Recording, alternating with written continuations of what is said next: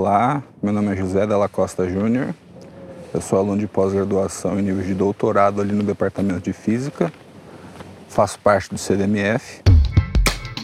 CDMF Pesquisa, um dropcast sobre as pesquisas desenvolvidas no Centro de Desenvolvimento de Materiais Funcionais, na voz dos próprios pesquisadores.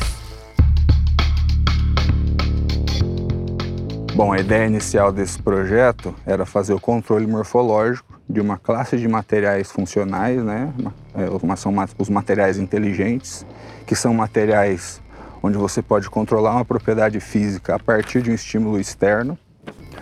Mais especificamente, esse meu material, esse meu compósito, é um compósito multiferróico magneto-elétrico, que é um material que responde com sinais elétricos a estímulos magnéticos. E a proposta inicial desse trabalho foi diminuir, foi procurar uma rota de síntese para obtenção desse compósito em condições mais amenas de energia e de, infra, de infraestrutura. Né?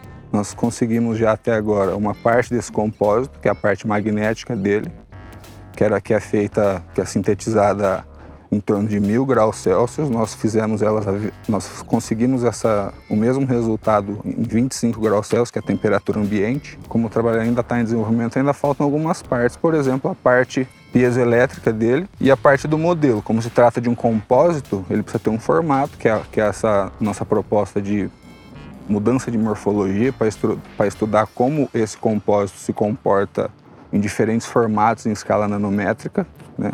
E o ineditismo desse trabalho é justamente essa questão de conseguir um material que é extremamente complexo em condições energéticas e de infraestrutura bem mais baratas que as atualmente utilizadas. CDMF Pesquisa é uma produção do Laboratório Aberto de Interatividade para a Disseminação do Conhecimento Científico e Tecnológico, o LAB, e do Centro de Desenvolvimento de Materiais Funcionais, o CDMF. Saiba mais.